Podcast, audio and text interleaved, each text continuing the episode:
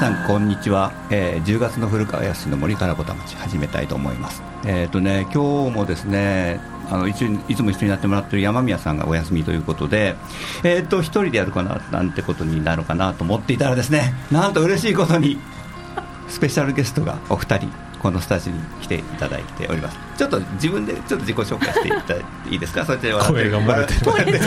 すいません。失礼いたしました、えー、お聞きの皆さんはじめまして、えー、東京854のえー、水曜日第2水曜日に10時からオープンラジオスタンドという番組の MC をしております。バリスタのタミこと草薙民です。はい。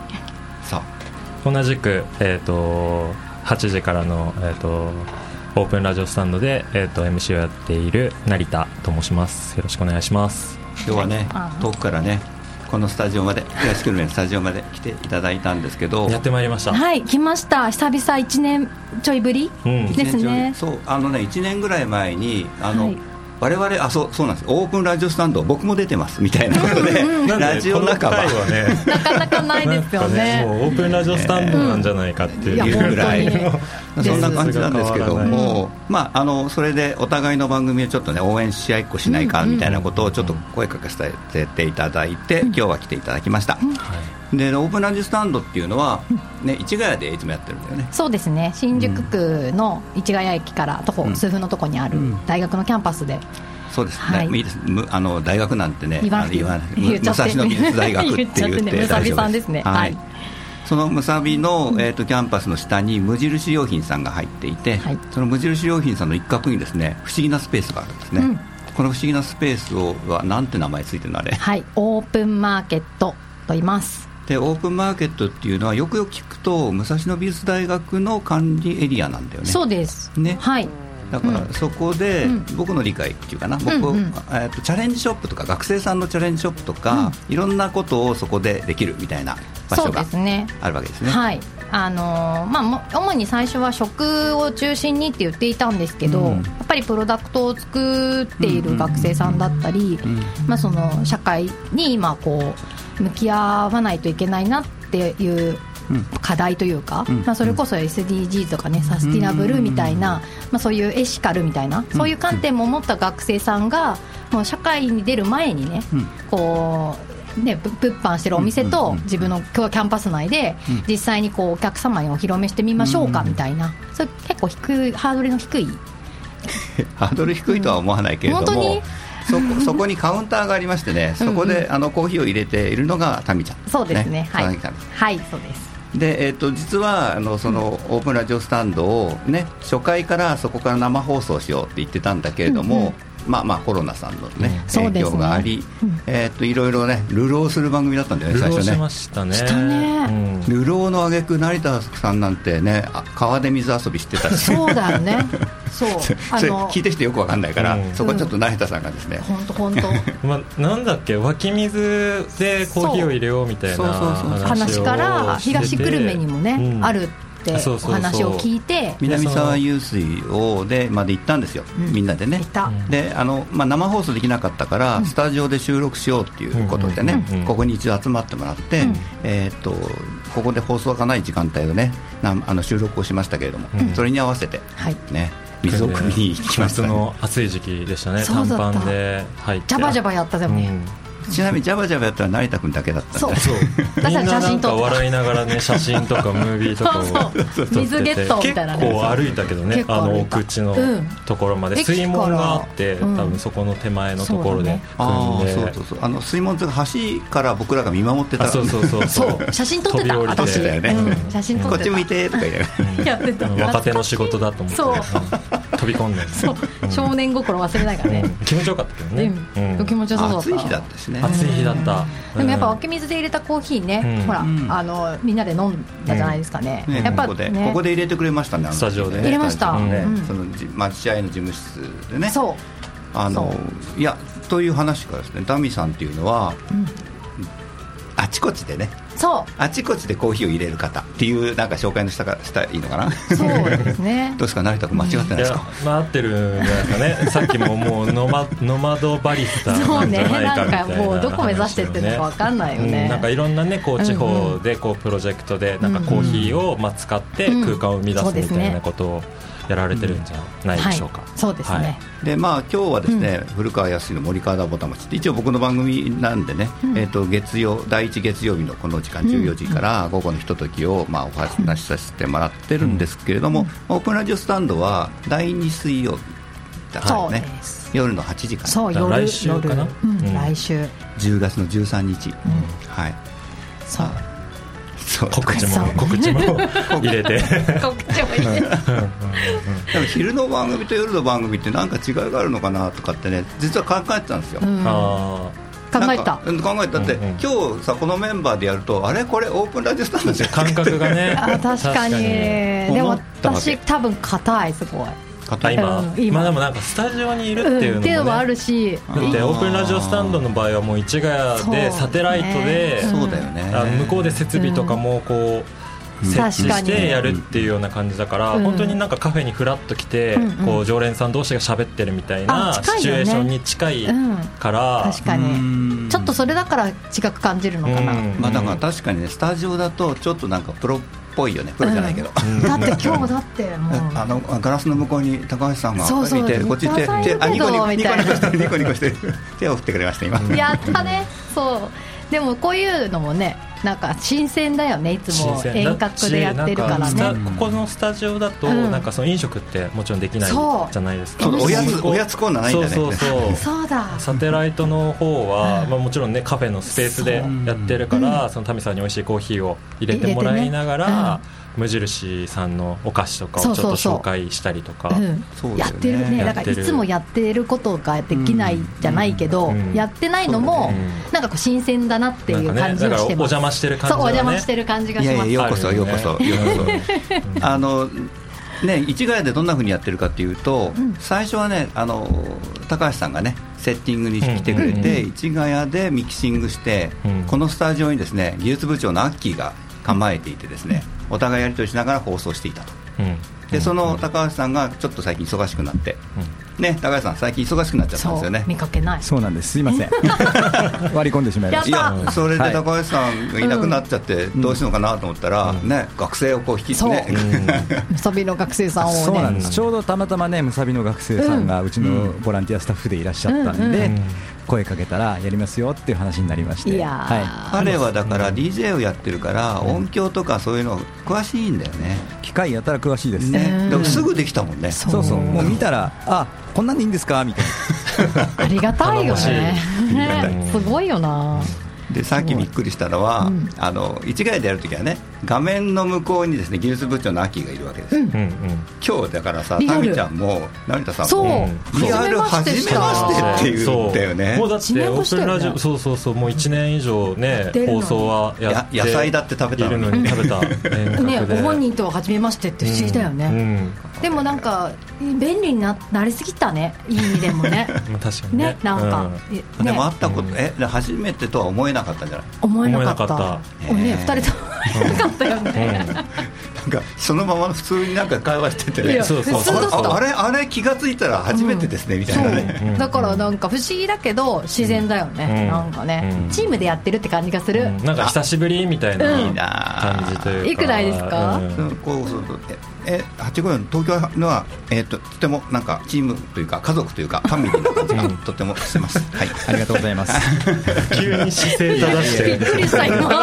あでもねそうそう。僕はほら月月1でこうやってスタジオ来てるから、うん。はい。さっきのジムやってる女性とかね、はい。あのはい。アキとかいろんな人とこう会ったりするし、うん。そうですよね。えー、とし社長は高橋さんだけど、うん。か会長じゃない。か、えーはい。と小梶さんはなんだ？小森さん局長です。局長か、うん。はい局長さんもいたりとか、うん。はい。ね、その中であと鈴木美穂さんというね人気のパーソナリティがい。たりとか、そういう人でちょっとなんか喋ったりして、うん。あでもさっきね、到着した時にねねあ会いましたよねあの外でね。他の番組のパーソナリティの方からうん。ご挨拶してもらって、でなんんかね月曜日五郎うんうん。柳瀬さんもだし、うん。なんかね別にあのそんな感じじゃなくてもよかった私は思ったけど。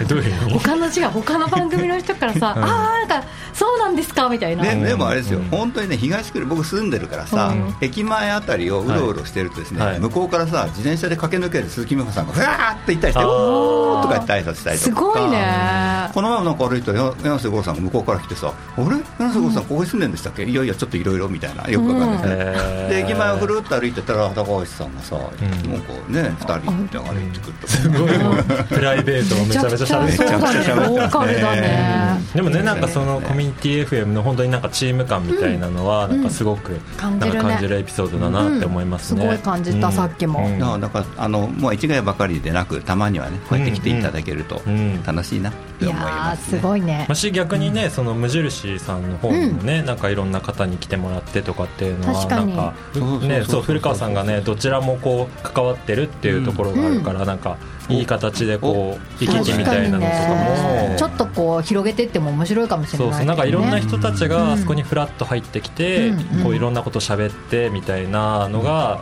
なんなんか風景としてはすごくいいなと思うから。うんうん。まあ、ちょっとね営業の時間とあれはあるけどね、企画しましょう企画しましょう、うん。ねあいいですねその。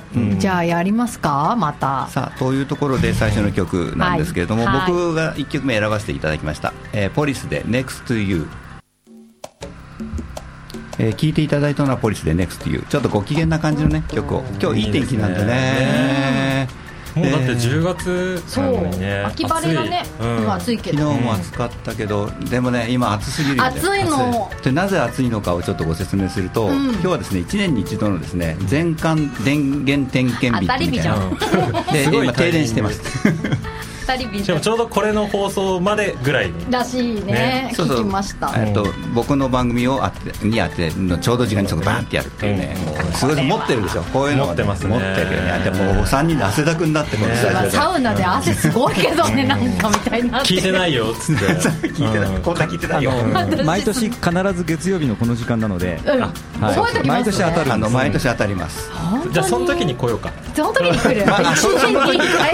1年に1回その時になそしたらね慣れてるからね。リアルじゃん。いや絶対なんていうかタンクトップだよ。そうそうそうそうう。ん まあ、川で水浴びしてからそうねそう。そう川でしなきゃね。冷やしてからね。確かに。来ましたって言ってね。もううん水曜日じゃ考えられないことだからね。新鮮だよね。うん。なんか。夜だしね。うん。また夜と昼っていうのもねうん。また違うしね。違うから。うん。うん、なんかリスナーのなんか客層客層って言わないのかな、うん。層が違うかもしれない。あでもエリアもね広がったからあのそれこそムサビさんもね、うん。あの聞けてっていそううそう。さっきの。武蔵野美術大学は市ヶ谷のキャンパスと鷹の台キャンパス。鷹の台キャンパスは小平市です、で小平市まで電波が届いてるはずだよーっていうことなんだけど、ちょっとこれ以降あれするね。啓蒙するね。ちゃんとね。啓蒙。聞いてよ。ってそうね。聞いて聞いてね。そうそうそう。やってんだからさ聞いてようんみたいなね、うん。もうガンガン外に流せばいいよね。うん、うん。スピーカーとかでね。ガンガン流せばいい。ですよ校内で。ガンガン流校内校内放送ちょっとねいいですね。何人か言っとくねみたいな。うん。あでもだから赤金君もそうだし関係者が少しずつ増えてるから、確かに。いやいいんじゃないですか？そう。ああとほら私月1でうん。前言ったかも。オープンラジオスタンドの方でコーヒーサークルを小平市さんの中ではい。やってて今月からまた再開することになってうん。今週末なんですよ。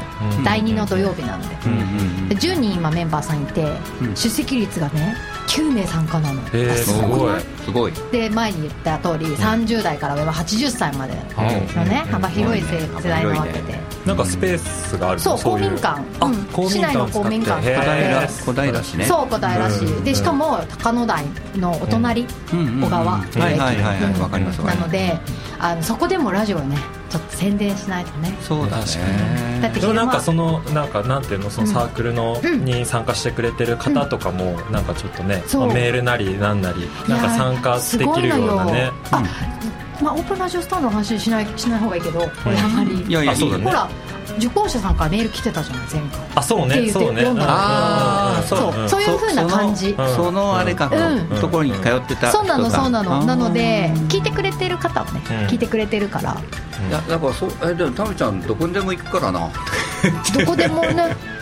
宣伝できるよ。みたいな。いや宣伝というよりも、あの一式持ってね、うん。どこででもお茶を立てるみたいな感じで、いねや、野立てみたいな感じやでコーヒー入れるなんかただ入れるのも面白くないよね入れる手としてはね。例えばここだった東久留米だったらやっぱり南沢湧水の湧き水とかほらここから近くのうん。あの焙煎所モックさんとかね。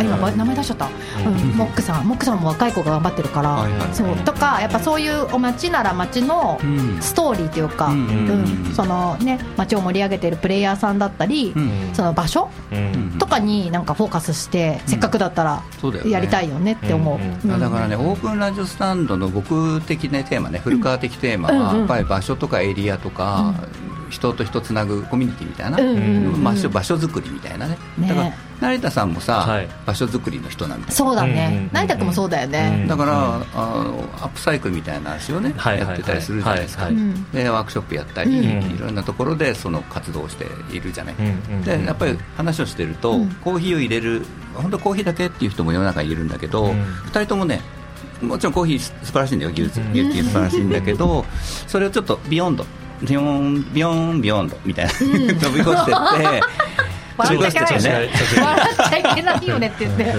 今いいこと言ってうんいいこと言ったいいこと言ってくれようとしてる。からしたした。か ら緊張しないのかなとか思ったりしてる。ねうん beyond ね。いやそうだから広げる世界を広げていくための一つのなんかツールっていう言い方も成田さんするけどさ、うんうんうん。まあ、ツールなんて固いことは言わずに、うん。なんか美味しいねっていう一言がね全てかなと、まあ、やっぱきっかけにはね、なるよねっていう、うん。なんかそのコーヒーを通じてそのお水を知るとかだったり、活動とかコミュニティに触れるとかだったり、なんか理由があると、うん。やっぱ人とこう人はつながりやすいというか、確かに。なんかちょうどいい距離感で場がうん保たれるみたいな。あ、でもその点で言うと昨日タイムリーにね、あの実は市ヶ谷キャンパスでうん。今大学院生が展示をやってるんですよ、はい、うんあの布見ました？ょうん、うん。ナップっていうね、うんうん KNAP うん。ナップうんうんまあ、あのもうニット工場さんと、はい。ご自身アアパレルうん出身で今むさびの院生、うんうんでやっぱりそのアパレル業界のそういう狭まったところと、うん今ニット工場のそのその先が、うんあの危ないというか危機みたいな。それを掛け合わせて、今一つプロトタイプを展示として出してるのが、うんえっと、残糸を使ったフルーツキャップ、うんフルーツキャップってあるじゃないですか。リンゴとかについてるやつ、はいはいはいはいあれを斬新でね しかもこうなんかそうそう見た読んだら見ました？えっと工場でね、うん。ニット作るときに、うん。ちょっと歯切れとか残る糸がそれを再利用してリンゴとかみかんとかなんかワインボトルとか洋なんか包んでそう。それをね今展示してて、うん。昨日一昨日の週末オープンラジオスタンドあオープンマーケットは休みなんだけど、本当は、うん開けたんですよ、うん。展示だから、で在労するので、うん。で美味しいコーヒーでその展示をね楽しんでほしいっていうのを、なんか答えたいなと思って、うん。一緒にお店にいたんです、え土日いたの？いたの。俺土曜日いたのに？本当に？じゃあ今度声かけるねとか言って、はい。そうそのねことをしたら、うん。やっぱりなんか展示を見に来てくれた、うん。その展示主催の彼女の友達が、うん。コーヒーを飲んで展示見終わったの。とも2人で、友達2人で。うん。そその空間でねお話ししてた光景をうん。カウンターから見てて、うん。おお母さんの気持ちになった。これだよって思ったってこれだよ。これだよって。もう。これだよそうお母さんみおたいな感じ。合ってたね。うん、合ってた、うん。まあ、なんでお母さんじゃちょっとあれだけど、うん。でもこの光景が見たくてやってるみたいな感じでもなんで久々になった、か少しずつあれでしょクリエイティブイノベーションの母みたいな感じになってるよ。やばいよね。だから前に怪しげっていうとか言ってたけど、ん。紫のねベール着て、うん。水晶とか置いてたら、いいんじゃないって言われるようになったついに。いやだから巫女さんだって言ってんいじゃん。やいやいやいやそれはもう昼間は通用しないけどさまあでもなんかそういうことだよね、コーヒーってって、うん。そうそうそうそう。感じだったりするよね。ねまあ、そのオープンラジオスタンドっていう番組が、まあ、そんな感じでちょっと分かったかな？ちょっとだけ分かってくれたかな、ね。これ大丈夫かな？いや雑談というか井戸端会議なんだけど、うん。結構深い話してるよね。いやー、うん。覚えてないよね、同じことだから言えない不思議な、うん。まあしねそ,、ん。その時々でなんか自分たちも成長していくじゃない。また違う価値観にも触れていくから、うん。なんか、まあ、変わってくるのはまあ当然だろうし、うん。うん。だからたまにアーカイブ聞き返したりとかすると、うん。こんなこと言ってたんだうん。みたいな。誰が言ったの？って。私だーみたいな。ってなる。うんうんでもなんかよくねなんか楽しくやれてるなっていつもありがとうって思ってるさあそ感じです。れでですね、うん。それでですねこれこの放送は番ね森からボタン。そうそうそうあぼたもちだからそうなんです。これ森からぼたもちっていうのがね、一応あの近いんですよ。コーヒーと森みたいなものの共通点なんで今ちょっと話したような、うん。森ってやっぱり人と人をつなぐ場所だったりするのね、うんうんでそれをちょっといろんな話の中から話題の中から語れてっていけるといいなっていうのが、まあ、この番組なんだけども、ちょっとねちょっと2人にねズバリちょっと聞きしたいのだが、うんはい2人にとって はい。森って何？みたいな、森って何？え成田君。もう漠然としたイメージからでも何でもいいですよ。森。え。でもまあし自然だし、まあ、地球だし、うん。なんだろううん。な森。でもなんかねあどうぞ。いや私まさに今森と関わってる仕事をさせてもらってるので癒しあ森に行くと？マイナスそうマイナスイオンじゃないんですけど、それだけじゃないけど、うん。その森とか生態系のことあまりよく私は詳しくわからないけど、うん。やっぱなんか東京のざわざわしたところにいて、うん。こうお仕事とはいえうん活動で、うん。今は山梨の、ね、とある村に行ってるんですけど、うん。行くとやっぱりこう、ん。元気をもらうよねより。あのうんほら生態系のこととかって言ったじゃない、うん。今ねその木育って言ってその木を子どもたちに使ってもらうとかね、うん。木を使った教育みたいな話のあのセミナーみたいなね、うん。連続セミナーみたいなのをやってるんですよ、うんうんそうですよね。虎の穴って言うんだけど、うん、そうですよね。で虎の穴でねやっぱりちょっと話をしてることは、その生態系のこととか学ぶことねそうやってほら左の脳を使って覚えたり、うん。ね、理屈をするみたいな、うん。でそれも大切なんだけど、うん。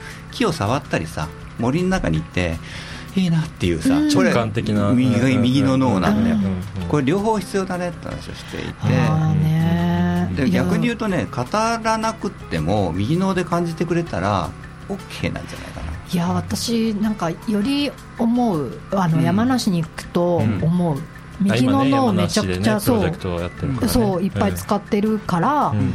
山梨に行くと、うん。普段市ヶ谷だとやっぱりロジカルに左の頭、まあ今うん。古川さんの話だと左側使ってるんだろうなって思う、ん。でも左側使わなくても成り立つの山梨の活動って、うん。でそれはもちろん森があるからうん。例えばうん。えっとカフェを今作ってるけど、うん。あのちょっと環境に配慮した、うん。例えば資材を使うとか、うん。そういうことも、うん。あのロジカルに語らなくても分かってくれる方が多い、メンバーさんもそのうん。来てくれる期待をちょっとしてくれて楽しみ説明をねうん。しなくてもね。してくれてる人も、だからそこにかける説明にかける労力も大切なんだけど、うん。それがなくても、えー、と伝わるってことは別なところに別なエネルギーを使えるってことじゃないですか、あだからやっぱり違う、違う、うん、東京と地方。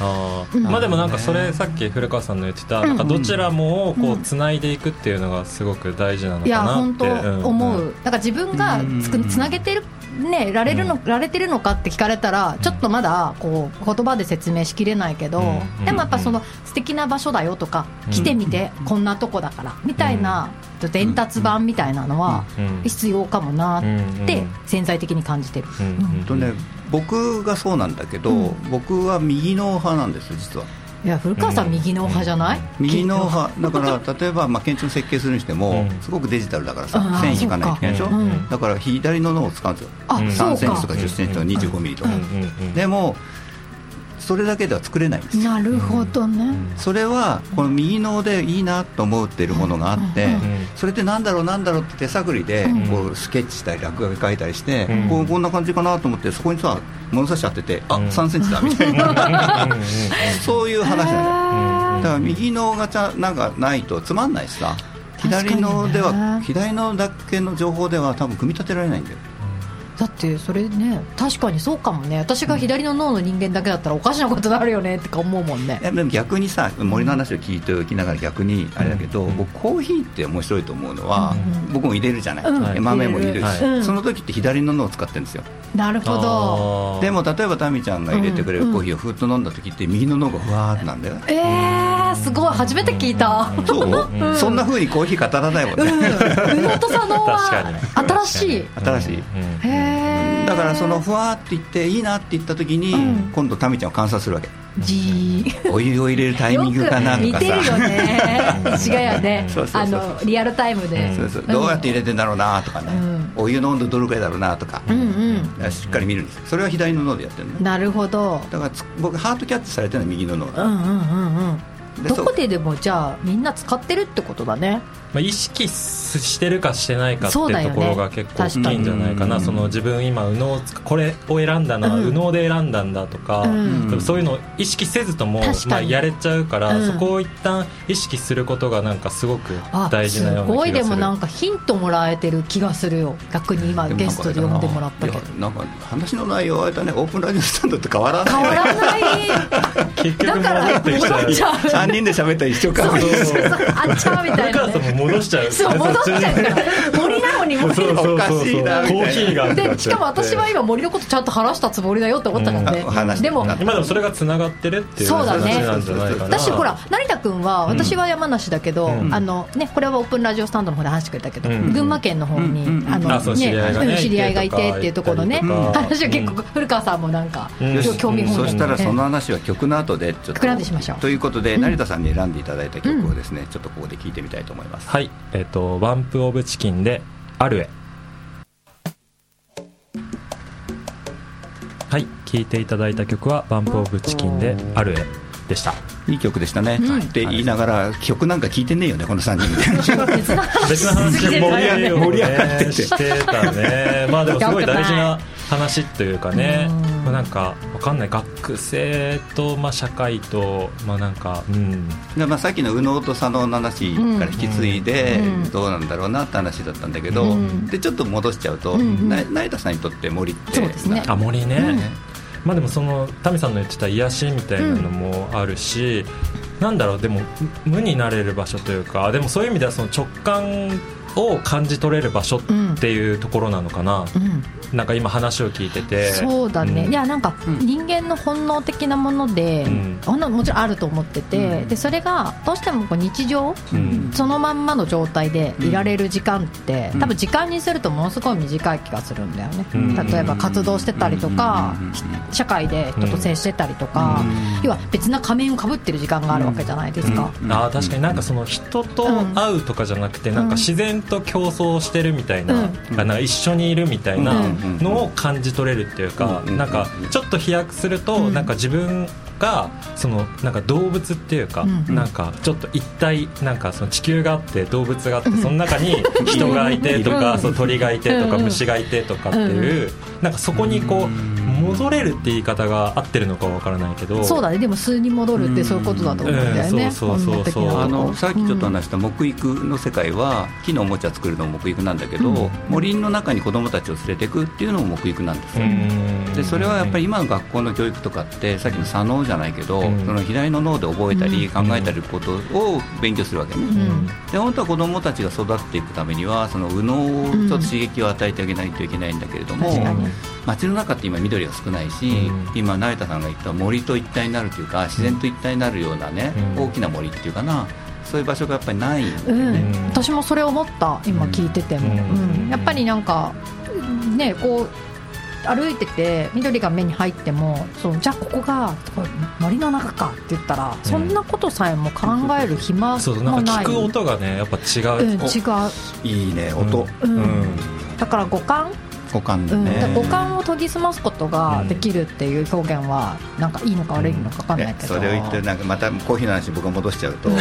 五感でね。戻しちゃう。戻すね。でも森から俺言うじゃ離れない。ね 豆を引く音とかお湯が沸いてる音とか、うんその香りパッといった時にこう香りがふっと立ってね、うん。顔を包むぐらいのはい。感じの瞬間とか、うんあれってだから五感。五感。もう完全にあれだよね、すごい五感に訴えるよね。うん、いや思う。だからハンドドリップっていう手法を私はと取り入れている。ああそうね。よね。あ毎回毎回だから必ず豆をいあ引くところからやってくれるよね、うん引く。引いてあるものからじゃなくて。さ、うん絶対引く。んですよ、う。ん。あの音が鳴るとあ引いてくれてんだなって、うん。僕の番が来るなねみたいな感じそうそうそう。でもなんかそれすらもこう都心とかに行くとなんかいろんな雑音とそうそう混ざっちゃってあんまりそれを意識できなくなんかなってるというか。なってると思う。だってやっぱコーヒーを入れてる時も、ね、あのそのチェーンとかわかんないけど、そのなんか携帯見てたりとか,、うん。だそその行為を見てなかったりない。なんならもう早くみたいな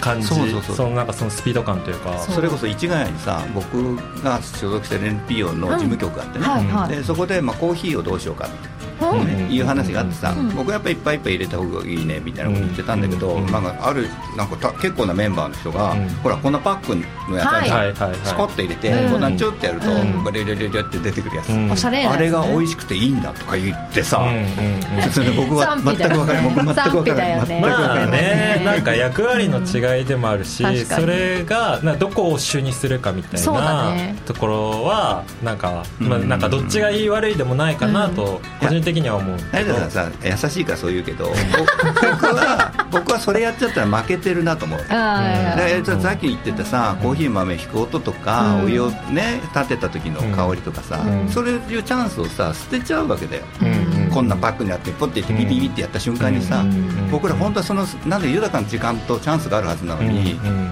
それを放棄してることになるじゃない、うんうんうん。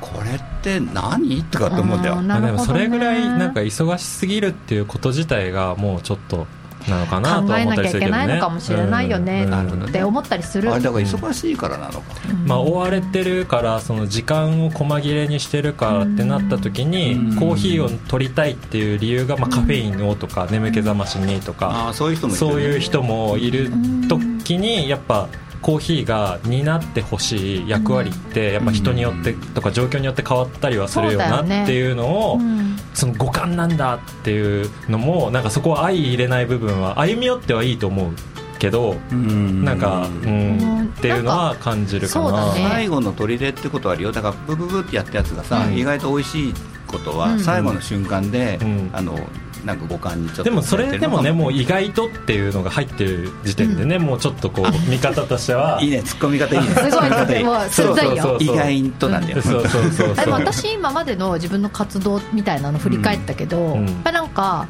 狙ってコーヒー入れてないところうん。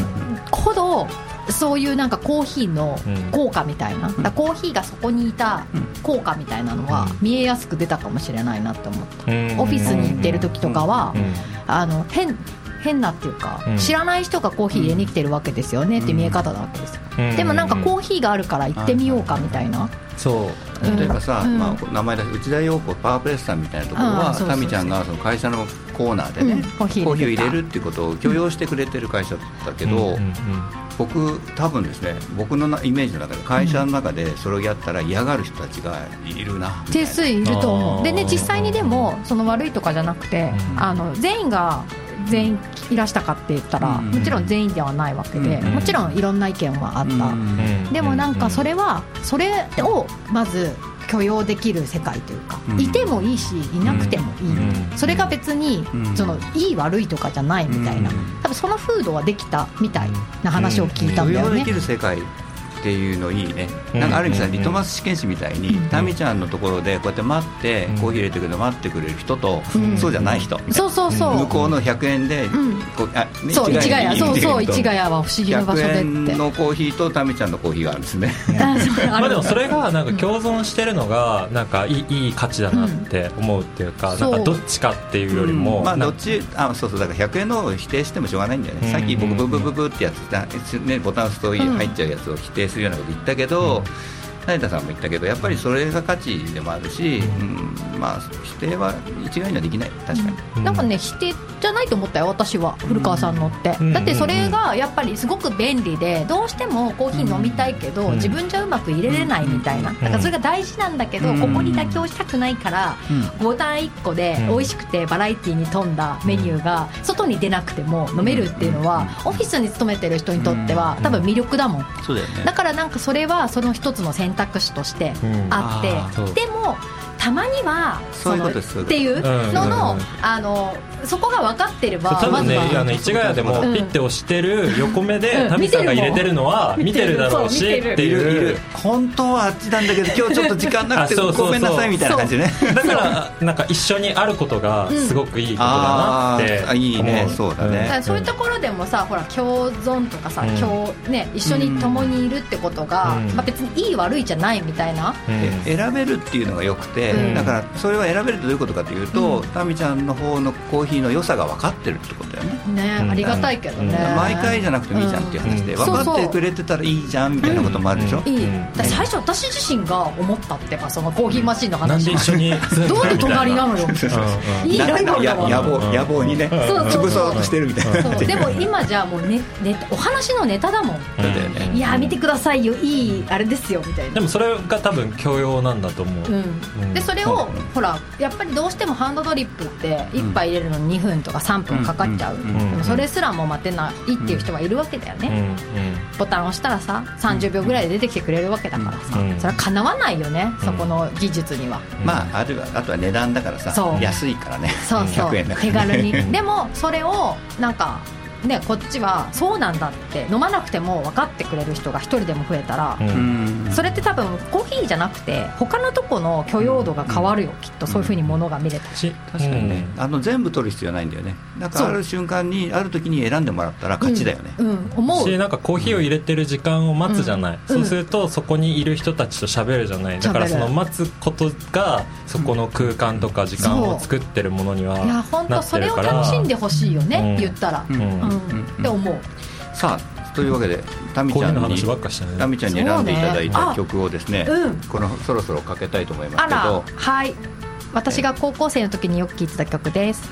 ジュークで水陸トラム現代。あトラだって。お聴きいただいた曲はジュークで水陸ソラム現在でした。トラじゃなくてね。でも浮かんじゃって水水陸トラ？失礼しましたそうトラって言って。えっと いい曲でした。すいません。あのメールが来ております。やった。えーえっと6662さんからです。ありがとうございますも皆さんこんにちは。今日も聞いてますよ。今日は常連客の古川さんのお誘いで東久留米まで来たら遊びに来たら停電だった。なかなかいい昼下がりですね。そういえば自宅から50メートルもしない場所に自家焙煎している店があり風向きによっては玄関開けたらコーヒーのいい匂いがいい香りがしてくるんですよね香りといえば森。森に近づくと木のツーンとした香り。いいですよね。あと田舎の材木屋さん。あの焼却炉から出る焼いた木の香りかな。あれなんかもいい香りがしますよね。木の香りもコーヒーの香りも好きです。いつか東、えー市ヶ谷に遊びに行きたいです。皆さんの入れたコーヒー飲んでみたいです。それではまた。ということですのでぜひですね市ヶ谷に、まあ、来ていただければと思います。ね。本当はあれなんだよね。おじさんのお店の時間がね9時までやってればね、うん確かに。生放送の時にね、うん。乱入してもらえるんだけれども、ね。はい、あの香りの話が出たんで森ってすごくいい香りがするでしょ、うん。あれあの香りがですねその人間の免疫機能を上げるっていう医学的な結果が効果まあ、けなんで臨床実験っていうかさ、うん。はい。人を森の中歩かせてた体のねその血液とかそういったものになどういう変化が起きてるかっていうような、うん。えーデータを取ってる人がいてあのすごくいいらしいです。だからね元気になるというかその免疫機能がアップする。だからあの森はねその気持ちいいなっていうのの裏付けというか、中にやっぱそういう機能もちゃんとあるんだな。やっぱり人間ってさ、森と一緒に生きてきたわけじゃない、うん。うん。今たまたまさっきも成田さんが言ったように森じゃなくなっちゃったわけですよ生きてるところが、うん。うん。うん。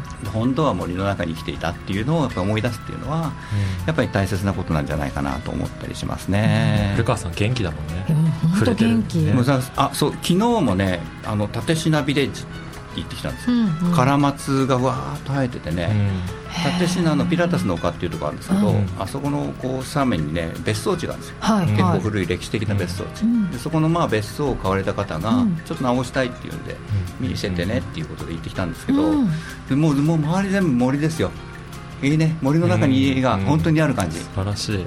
ああいいな羨ましいなとかって思いながら、うん。まあ帰ってきましたけどね、うん。うん。私もまた今週末と今月はもう一回ぐらい山梨に行くのでそうやっぱり山梨行きたいな。ぜひ。オープンが決まっあそうなんですよ、ん。あの道志村のうん養老の森っていうまあ、多分ご存知の方はご存知の,、うん。あのはい。キャンプ場の中に小さなカフェを作っていて、がえっとね、11月頭にオープンできるかなっていう最終工事に今入ってキャンプ自体はオフシーズン、あキャンプ自体は、うん。えっと11月の半ばまでシーズン。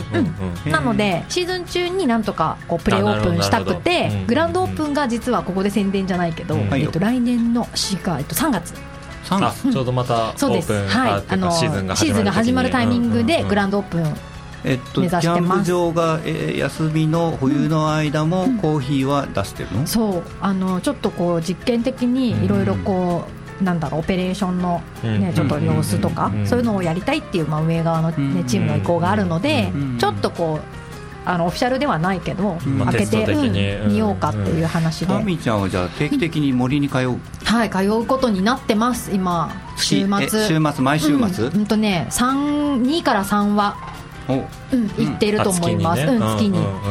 でも平日稼働はまだないので、うん。まあ、週末だけ、ちょっとだから、うん日替わりでコーヒーを入れる人が変わるという感じ？そう。あの実際にもう当番さんいて、あ当番がいるうんそう。もう一人バリスタさんがいてね、うんうんで多分成田君は会ってるんだけど現地で、あーはいはいはいはい。うん。あのやっぱり入れられる人を少しずつ出さないといけないっていうのと、うんあの森のせっかくだから村の、ね、方がそこに興味を持って、確かにあのコミュニティだったりハブになるっていう、ね。まあ、裏テーマをちょっと私の方で、うんそっちをなんか仕掛けてる感じです、というわけであと1分。ああ短いね。でオープンラジオスタンドは来週10月の13日、えー水曜日。夜の8時から、はい。えーね、854でやりますので、はい。そちらもぜひ。えーそちらもぜひ聞いてください、はい。えー、と森からぼたもちはですね、えー次回11月は11月1日というですおね111 111なんですね、11月ね。すごいね。いや今日はますよ。10月っていうのもなんかね信じられない、こんな暑いしね。うん。停電もあってもすごい暑いし。うん暑いし。体感はもう真夏。いやタミちゃんからちょっと告知が一つあったけど、成田さんから何かあります？あね。告知そうだな。あまあでも、えっとリンネバーっていう、うんうんうん。あののを今運営してるんですけど、まあ、そこがまたやっと種類もお酒も解禁してですね。土日新御徒町駅徒歩1分で、うん。はい、あとオープンして5秒、るので5秒。はい。はいという。わけで、バタバタですけれども、えー10月の森からぼたありがとうございました。タミさん、成田さん、ありがとうございます。ありがとうございましありがとうございましたた